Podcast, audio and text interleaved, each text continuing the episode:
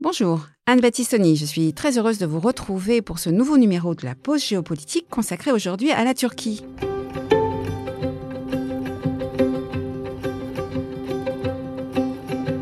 En ce printemps 2023, tous les regards se tournent vers ce pays. Les séismes qui ont touché le sud-est du pays le 6 février dernier ont fait 48 000 morts. Cette catastrophe naturelle a conduit au déplacement de 2 à 5 millions de personnes et tendu une situation économique qui était déjà très difficile du fait d'une forte inflation. C'est dans ce contexte que se déroulent les 14 et 28 mai les élections législatives et présidentielles susceptibles de rebattre les cartes politiques du pays. C'est l'occasion pour moi de vous proposer un tour d'horizon de la puissance géopolitique turque après 20 ans d'exercice du pouvoir par Recep Tayyip Erdogan.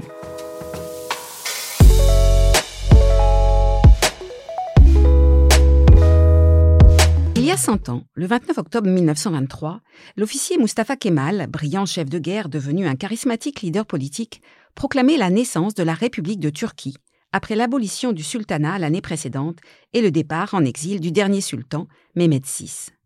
Kemal en devenait le premier président et il gouverna son pays jusqu'à sa mort en 1938.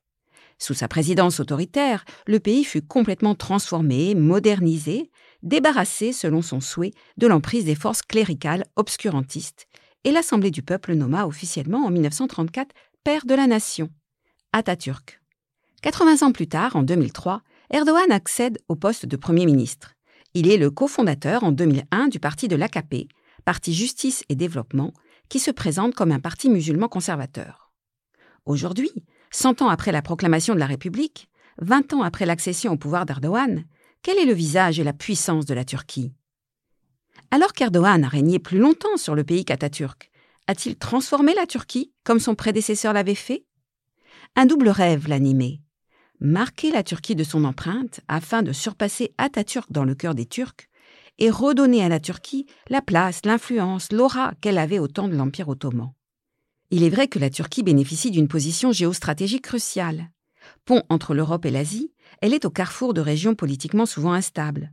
Proche-Orient, Caucase, Balkans. Indéniablement, la Turquie, depuis 20 ans, a fait une éruption remarquée sur la scène internationale, mais c'est un pays difficile à cerner. Pays d'un nationalisme ombrageux, obnubilé par la défense de son unité et de son intégrité territoriale, il a surpris ces dernières années par un activisme nouveau en matière de politique étrangère, à 360 degrés, comme il le dit, c'est-à-dire dans toutes les directions, activant la carte musulmane chère à son président. Alors, après 20 ans de pouvoir, le rêve ottoman d'Erdogan de replacer la Turquie au cœur du jeu géopolitique mondial est-il atteint?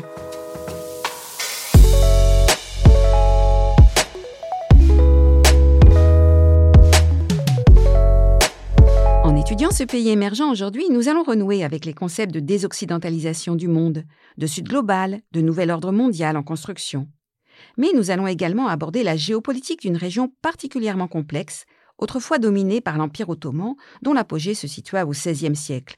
Ou encore étudier le thème de l'islamisme, ce qui permettra d'aborder la diversité d'une idéologie qu'il ne faut pas assimiler au djihadisme radical. In fine, ce qui est intéressant dans le cas de la Turquie, qui ne peut laisser insensibles les Européens que nous sommes, c'est d'observer le positionnement stratégique hésitant de ce pays, entre Occident et Orient, pays qu'au fond, nous ne connaissons guère, ce qui conduit parfois à des jugements rapides. Retour sur l'événement. Après des jours d'indécision, Kemal Kılıçdaroğlu était présenté ce lundi par la coalition d'opposition, qui rassemble cinq partis, pour être le candidat à l'élection présidentielle turque du 14 mai prochain. Cet ancien haut fonctionnaire de 74 ans est un fervent opposant du parti au pouvoir. Il s'est fait connaître pour avoir dénoncé plusieurs affaires de corruption de membres de l'AKP. En 2017, son appel à contester le régime d'Erdogan avait réuni des centaines de milliers de personnes dans les rues. Kılıçdaroğlu Dalolou souffre toutefois d'un manque de charisme face à l'actuel chef d'État, selon certains observateurs. Recep Tayyip Erdogan reste très populaire malgré la colère liée à la gestion du tremblement de terre et les impacts de la crise économique sur la population et le président actuel est déjà en campagne. Pendant la période électorale, la situation dans la région des tremblements de terre sera au centre de nos préoccupations. Nous nous concentrerons sur la compensation des pertes. Nous publierons un décret présidentiel dans les prochains jours pour que les gens puissent exercer leur droit de vote, même ceux qui ont déménagé dans une autre ville après les tremblements de terre du 6 février et qui ont changé de liste électorale. À l'heure d'échéance politique cruciale, en ce mois de mai 2023, faisons le point sur le paysage politique turc deux grandes coalitions politiques s'affrontent. D'une part, l'Alliance populaire, dominée par le parti d'Erdogan, l'AKP, allié à un parti d'extrême droite. D'autre part, l'Alliance de la Nation, qui regroupe six partis politiques rassemblés autour du parti héritier du kémalisme, le Parti républicain du peuple, CHP. Ces six partis se sont entendus pour une candidature unique face à Erdogan, dans la personne de Kemal Kilikdaroglu, surnommé parfois le Vieux, il a 74 ans, ou le Gandhi turc, c'est un Kurde appartenant à la minorité Alevi. Nous y reviendrons. Incarnant une force tranquille dont le programme est basé sur la restauration de la démocratie, la lutte contre la corruption, le respect du droit et de la justice, une politique étrangère basée sur la non-ingérence dans les affaires des pays voisins. Il y avait, certes, au sein du parti kémaliste, des figures plus populaires, notamment le maire d'Istanbul, mieux placé dans les sondages, plus jeune, mais que le pouvoir a fait condamner en décembre dernier pour insulte envers de hauts fonctionnaires et déclaré inéligible. Outre ces deux forces, existent d'autres partis à gauche de l'échiquier politique. L'un d'entre eux pourrait bien être l'arbitre de la situation. Il s'agit du parti kurde ou HDP. Avec 12 à 15% des voix, son ralliement au candidat de l'opposition serait déterminant. Pour comprendre ce paysage politique turc, il nous faut donc assimiler ce qu'est le kémalisme, passé et présent, l'islamisme de l'AKP, et prendre en compte la donnée ethnique et territoriale kurde. Reprenons ces trois points. Le kémalisme d'abord, il est né des orientations données par le père de la nation. Il est ainsi fondé sur un nationalisme ancré dans l'histoire de la jeune nation turque, attaché à l'unité nationale et à un État laïque au sens donné par Kemal. La laïcité turque n'est pas assimilable à ce qui est en France la séparation de l'Église et de l'État.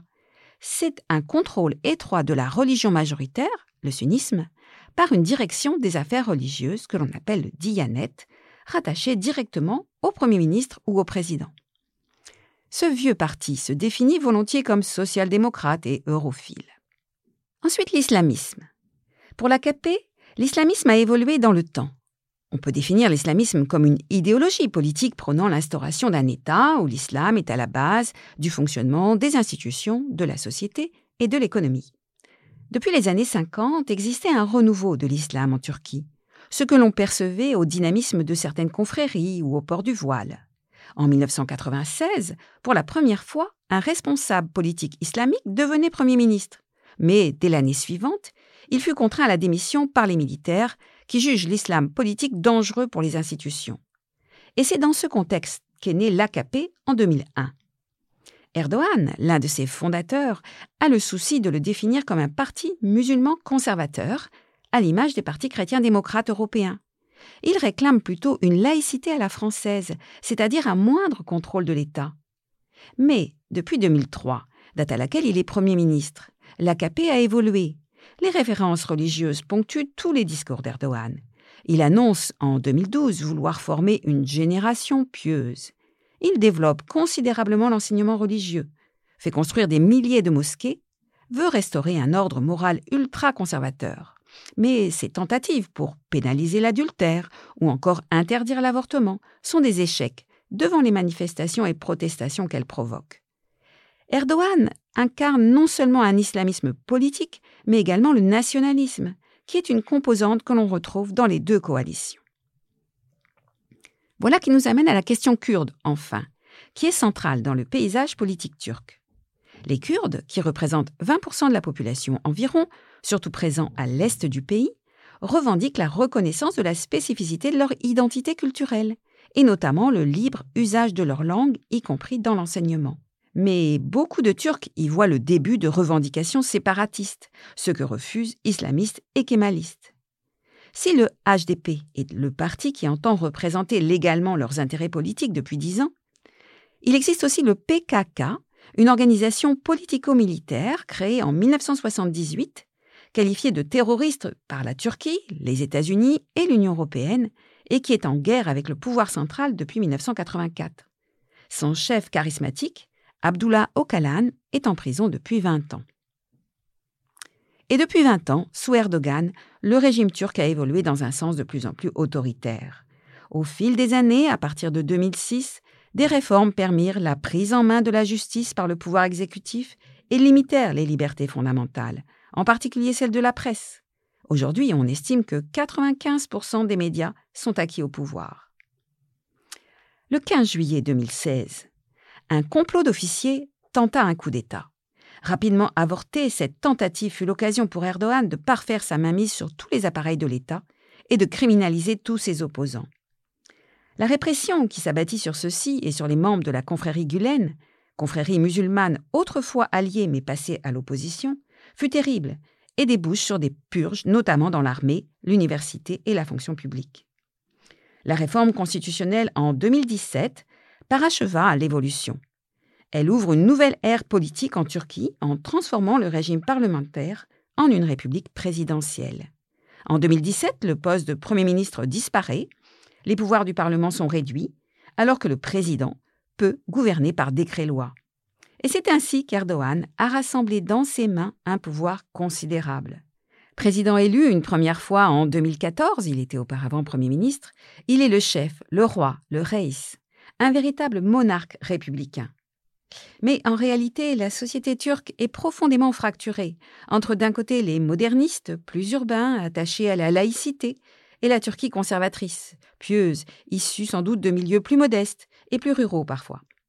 La réforme constitutionnelle de 2017 ne fut adoptée ainsi qu'à 51% des voix. Une victoire étriquée, mais une victoire tout de même pour Erdogan.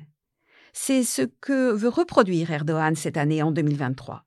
Mais revenons d'abord à la Turquie elle-même. Les acteurs et la scène.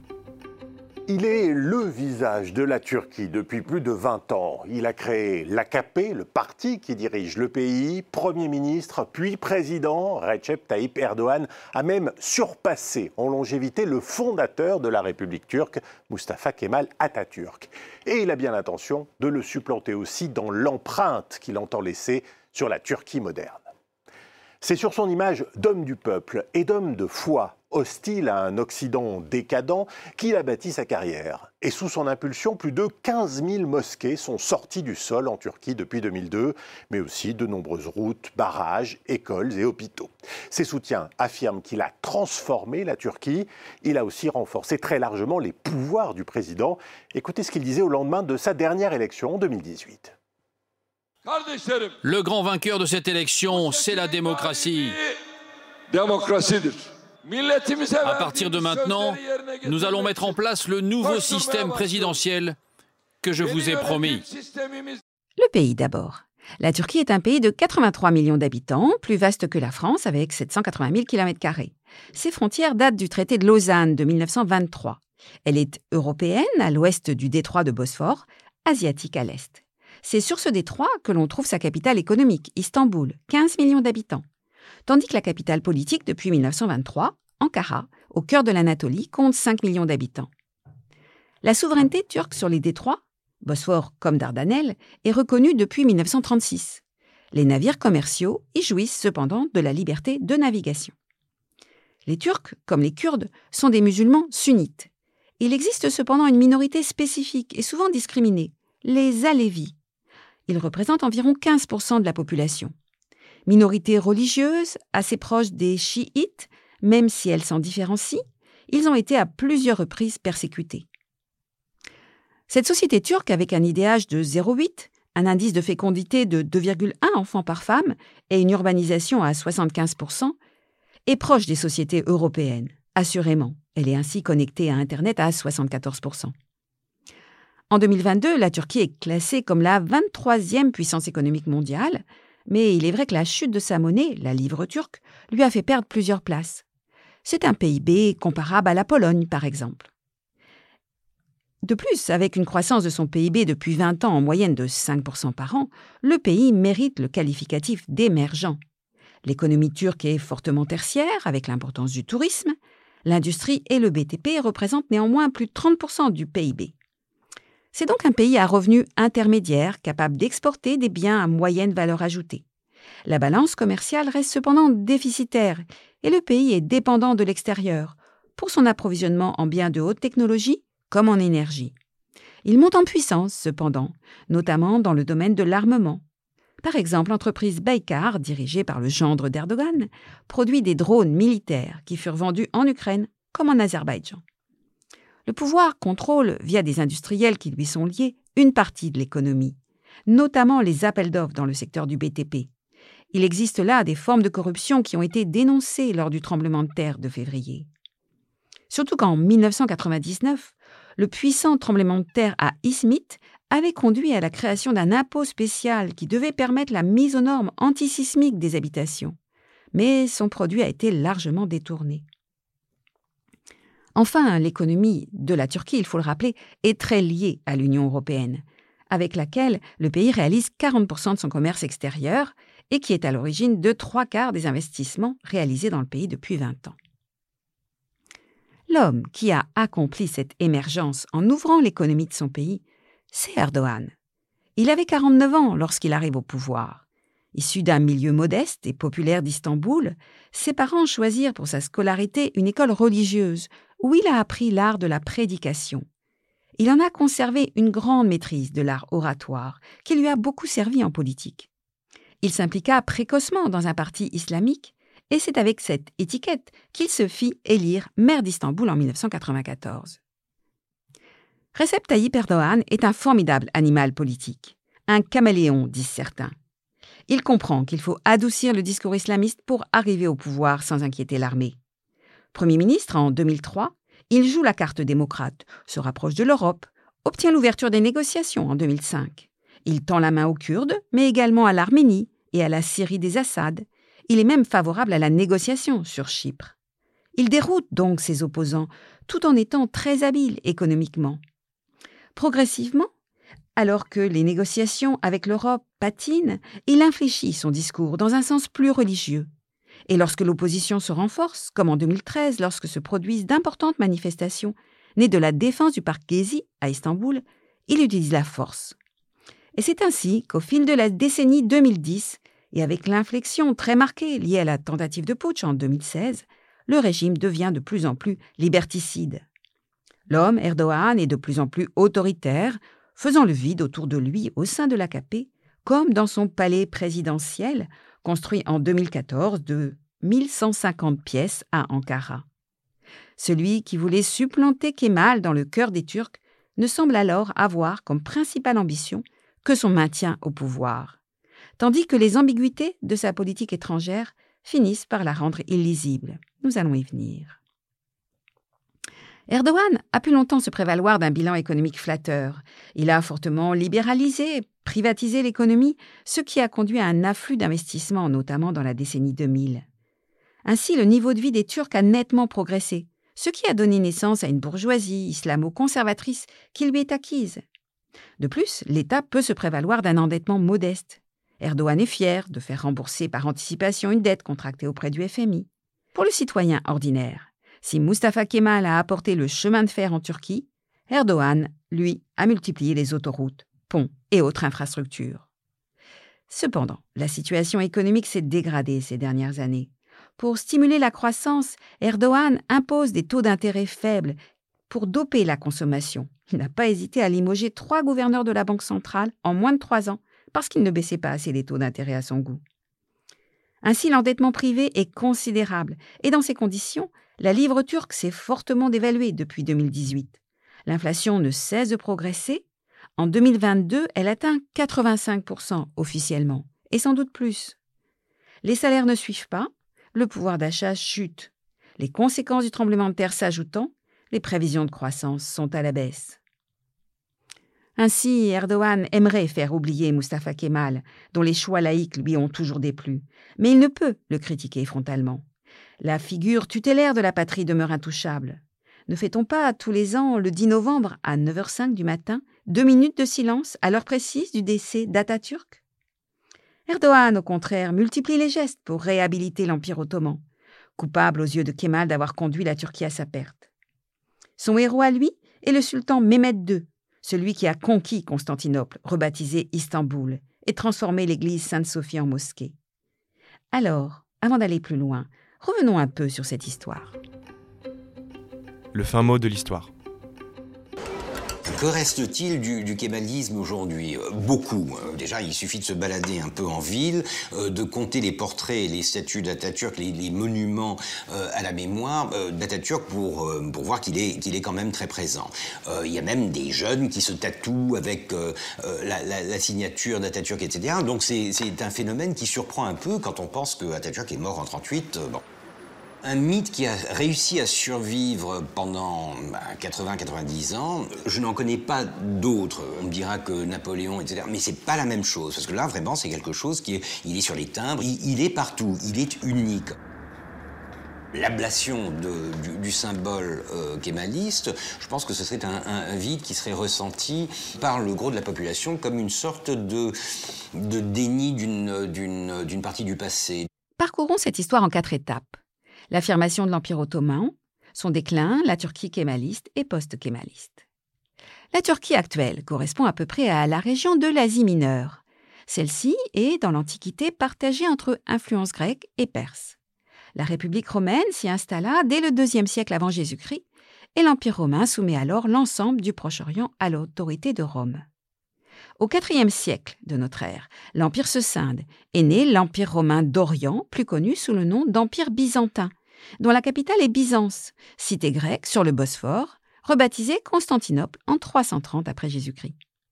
Cet empire survit encore près d'un millénaire, mais il est de plus en plus menacé et réduit par l'arrivée de populations nouvelles.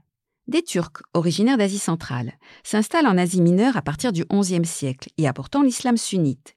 Mais le danger se renforce avec la tribu turque des Ottomans. Leur chef, Osman, bat les Byzantins en 1302 près de la ville de Nicée. L'Empire ottoman naît ainsi au XIVe siècle. Il s'implante dans les Balkans et le sultan Mehmed II, le terme sultan désignant ici un monarque musulman, Mehmed II prend la ville de Constantinople aux Byzantins en 1453, mettant un terme définitif à l'Empire romain millénaire. Il rebaptise sa nouvelle capitale, Istanbul. Au début du XVIe siècle, le sultan Sélim Ier ravit au Mamelouk du Caire le titre de calife. Le sultan ottoman devient dès lors le chef spirituel de tous les musulmans. C'est sous le règne de son fils, Soliman le Magnifique, entre 1520 et 1566, que l'Empire ottoman connaît son apogée. Surnommé l'empereur des deux mers et des trois continents, l'Empire s'étend alors d'Alger à la mer Rouge, au golfe Persique, sur les rives de la mer Noire et domine tous les Balkans. Les chrétiens occidentaux finirent par stopper ensuite cette expansion, d'abord sur mer, avec la victoire en Méditerranée de Lépante en 1571 sur la flotte turque, puis sur le continent, par la résistance de la ville de Vienne, qui fut deux fois assiégée par les Turcs, d'abord en 1529, puis à nouveau en 1683, mais résista à chaque fois aux assauts des janissaires, Bachibouzouk et autres guerriers ottomans. L'Empire ottoman est donc à cette époque à la fois balkanique, méditerranéen, autant qu'oriental, et ses souverains se présentent volontiers comme les héritiers des empereurs romains.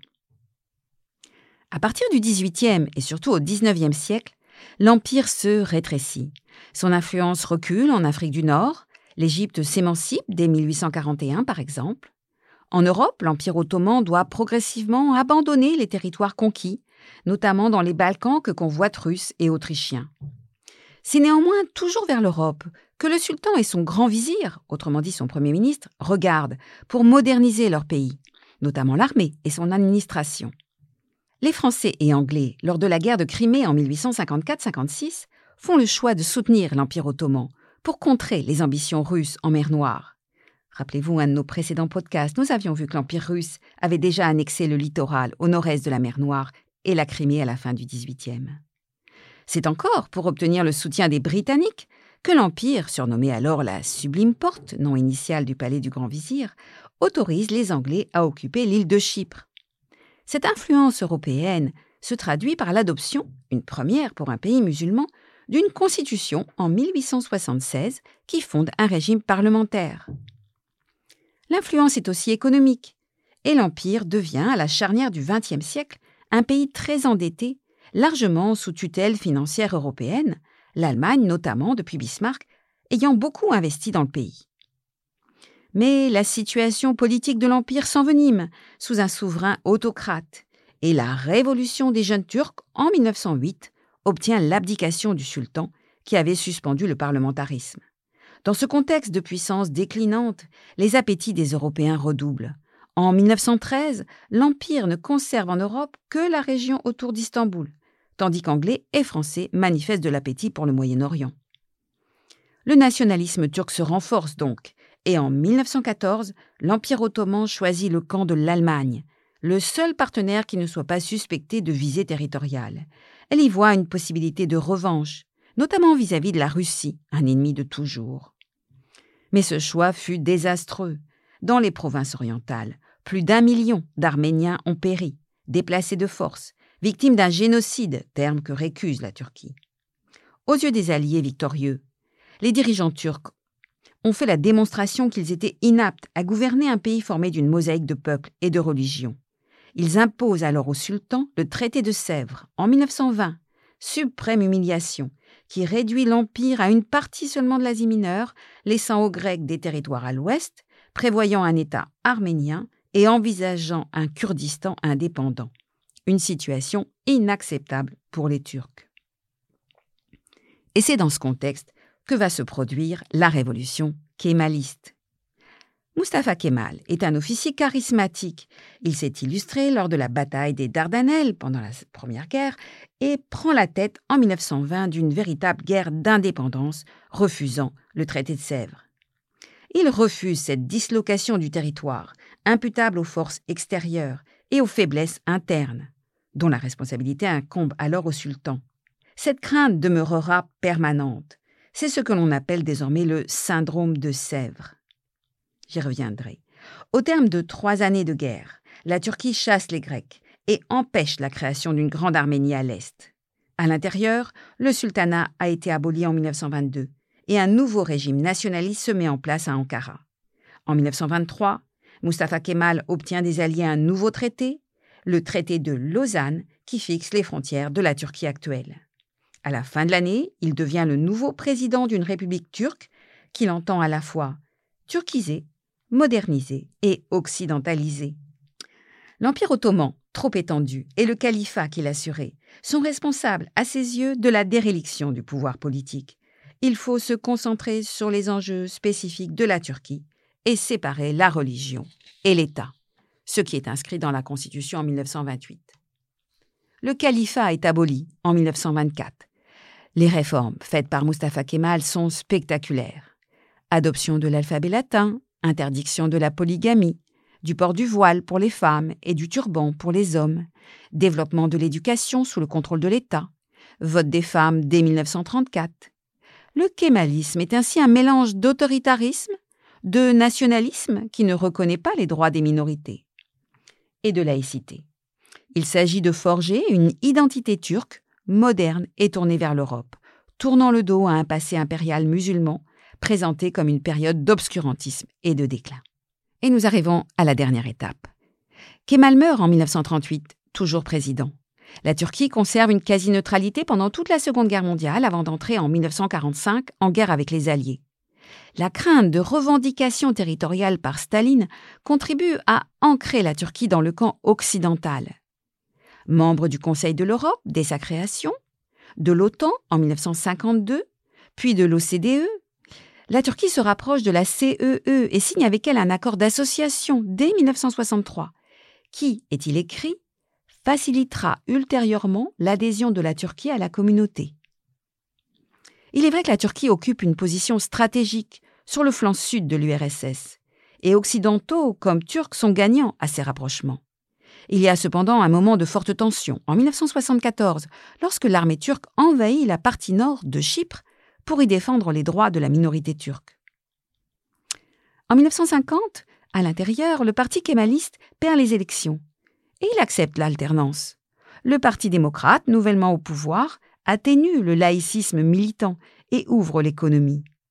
Ainsi, pendant cette seconde moitié du XXe siècle, le système politique turc est une démocratie parlementaire, mais reposant sur un système sécuritaire, assuré par l'armée et la haute administration, prêt à intervenir si le régime s'éloigne des principes kémalistes, nationalistes et laïcistes. Et c'est ainsi que l'armée intervient à quatre reprises. 1960, 1971, 1980 et 1997, écartant parfois violemment le pouvoir civil en place. En 1960, le Premier ministre arrêté et pendu. En 1997, leur pression suffit à faire démissionner Erbakan, le premier Premier ministre islamiste que la Turquie ait connu.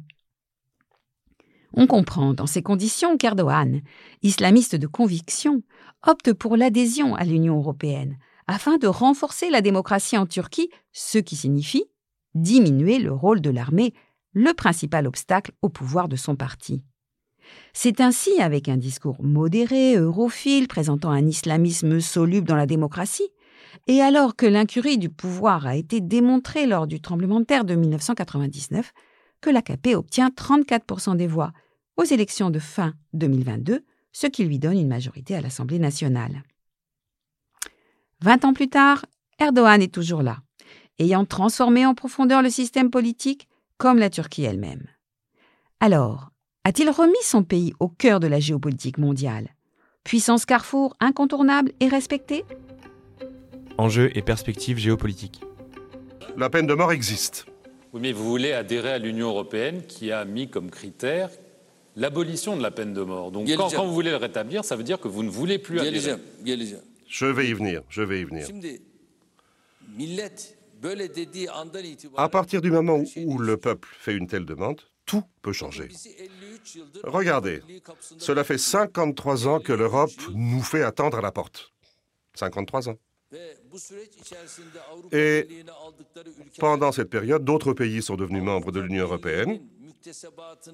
Et ces pays-là ont-ils mieux adapté l'acquis communautaire que la Turquie? Non. Nous sommes mieux placés que la plupart de ces pays, qu'il s'agisse des droits et libertés fondamentales ou alors des opportunités économiques. Nous sommes plus avancés que beaucoup d'autres pays qui ont rejoint l'Union européenne. Nous n'avons même pas profité des opportunités économiques de l'Union européenne. Et aujourd'hui, de qu'il s'agisse des chapitres des négociations. Aucun autre pays n'a eu à autant souffrir pendant les négociations d'adhésion à l'Union européenne, même en ce qui concerne la suppression des visas. Ils ont eu la même attitude. Tentons donc un bilan de l'influence turque dans le monde, 100 ans après la naissance de la République et après 20 ans d'autorité d'Erdogan. Celui-ci, nous l'avons vu, a cherché à infléchir significativement l'héritage kémaliste.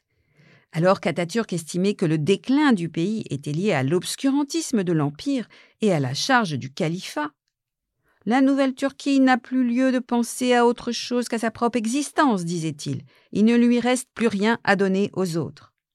Erdogan, au contraire, a alimenté le rêve ottoman. Il a célébré la grande épopée ottomane, commémorant annuellement la prise de Constantinople, rendant au culte musulman Sainte Sophie. Il a cherché à rappeler la vocation du pays à régenter l'islam sunnite, au risque de se fâcher avec l'Arabie saoudite, la gardienne des lieux saints. Il se démarque là nettement de Mustafa Kemal. En revanche, le syndrome de Sèvres, c'est-à-dire la crainte d'une dislocation de l'État, explique un vif nationalisme partagé chez Kemal comme Erdogan une conception ethnique de la citoyenneté, d'où une attitude intransigeante face aux Kurdes et souvent discriminante face aux minorités comme les Alévis. Certes, Erdogan avait spectaculairement tendu la main aux Kurdes dans la décennie 2000, attitude qui correspondait aux aspirations européennes alors affirmées. Mais cela fut rapidement remis en cause, et ce n'est que l'un des revirements d'Erdogan. Les relations Union européenne-Turquie ont largement conditionné la politique intérieure et étrangère turque. Nous avons déjà dit combien la Turquie a un lien étroit, historique avec l'Europe. Après l'accord d'association de 1963 avec la CEE, e, elle dépose officiellement sa demande d'adhésion en 1987. La question des minorités, du respect de leurs droits, la place des militaires dans le pouvoir politique, la question chypriote, qui envenime les relations avec la Grèce, ou encore l'état de l'économie, tout cela justifie le refus européen de lui reconnaître le statut de candidat. Mais alors que les pays de l'Est européen préparent leur intégration à l'Union européenne, l'apaisement de la situation à Chypre permet la reconnaissance par le Conseil européen d'Helsinki en 1999 du statut de candidat à la Turquie. Il est vrai que la population turque aux deux tiers souhaite être européenne. Cependant, le pays va devoir attendre encore cinq années pour que s'ouvrent les négociations. À cette date, en 2005, Erdogan aura fait passer des réformes clés qui permettent cette évolution. En particulier, le contrôle des civils sur l'armée est renforcé, les libertés fondamentales également, toutes choses qui sont alors dans l'intérêt des islamistes. La peine de mort est abolie et les droits des Kurdes mieux reconnus. Pourtant, aujourd'hui, entre l'Union européenne et la Turquie, tout est à l'arrêt. Les négociations d'adhésion sont gelées, les relations ont sombré dans un coma profond et près de 80% des Turcs pensent aujourd'hui que leur pays ne sera jamais pleinement admis. Pourquoi cette fracture? Les torts sont partagés.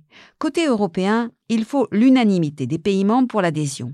Et les réticences exprimées par exemple par la France de Nicolas Sarkozy montrent rapidement que ce sera compliqué. Le fond du problème est bien que l'Union européenne n'a pas un projet politique clair et qu'intégrer un pays de cette taille impose d'abord de le définir. Côté turc, au fil des années, l'hypercentralisation du pouvoir politique autour d'Erdogan, sa politique extérieure ou vis-à-vis des Kurdes, éloigne la Turquie des standards européens. Le projet d'Erdogan n'est plus compatible avec les exigences européennes qu'il dénonce comme une nouvelle forme de domination. Il devient virulent dans ses discours. Il n'hésite pas à qualifier plusieurs gouvernements européens de fascistes ou de nazis. Même Mme Merkel, en 2017, reconnaît que la Turquie n'a jamais été aussi loin d'une adhésion. Ainsi, si la Turquie fut à un moment donné la preuve de l'efficacité du soft power de l'Union européenne sur ses voisins, il est intéressant de noter qu'elle est aujourd'hui la démonstration de ses limites et de ses faiblesses, comme le prouve l'accord migratoire passé en 2016 entre Mme Merkel et la Turquie. La Turquie bloque les migrants sur son sol contre une aide financière de l'Union européenne, mais la porte reste ouverte à un chantage turc contre l'Union européenne. S'éloignant de l'Europe, la Turquie depuis affirme ses prétentions. Comme l'écrit Thomas Gomar, directeur de l'IFRI, en 15 ans, sous la houlette de l'AKP, la Turquie est passée du statut de contributeur marginal à la scène internationale à celui de puissance. Mustafa Kemal avait fait le choix d'une Turquie d'abord préoccupée par elle-même. À l'époque de la guerre froide, le pays était réduit au rôle d'État tampon entre Ouest et Est et avec un Moyen-Orient agressif. La Turquie développait ses barrages en Anatolie, sur le Tigre et l'Euphrate, pour mieux contrôler les régions kurdes, au risque de nuire à ses voisins en aval, Syrie et Irak. Il faut donc attendre le XXIe siècle pour voir s'affirmer une politique extérieure. Le ministre des Affaires étrangères de Erdogan, à partir de 2009, Ahmed Davutoglu, défend l'idée que son pays doit faire de sa situation une force. Il veut une diplomatie à 360 degrés, c'est-à-dire qu'il ne regarde pas que vers l'Europe, et basée, dit-il, sur la règle zéro problème avec ses voisins. La Turquie développe alors un soft power à destination du Sud. Erdogan fit par exemple 28 voyages en Afrique, où le nombre d'ambassades turques passa de 10 à 44. Surtout lorsque les printemps arabes embrasent la Méditerranée en 2011, le pays y voit une opportunité. La Turquie ne pourrait elle pas être un modèle pour le monde arabe? Ce néo-ottomanisme n'est pas porteur de rêves de conquête, mais espère se tailler ainsi une vaste zone d'influence. La Turquie fait le choix de soutenir les frères musulmans, en Égypte, en Tunisie ou encore le Hamas palestinien, et s'oppose à Bachar el-Assad en Syrie. Mais sa politique lui aliène les liens qu'il avait jusque-là avec Israël, l'Arabie, ou l'Égypte où les frères musulmans perdent le pouvoir en 2013 au profit de l'armée du maréchal Sissi. Erdogan s'est allié avec l'extrême droite nationaliste et sa priorité devient alors l'élimination du danger kurde. On voit que sa politique change. Il est prêt à intervenir en Syrie contre les Kurdes syriens, alors que ceux-ci mènent au premier rang la lutte contre Daesh, à la grande satisfaction de la coalition internationale. Bref, le pays devient en décalage avec tous. À partir de 2016, Erdogan choisit de renvoyer son ministre David Oglou et sa politique étrangère devient plus agressive. Le pays a des bases militaires au Qatar, Somalie, Soudan.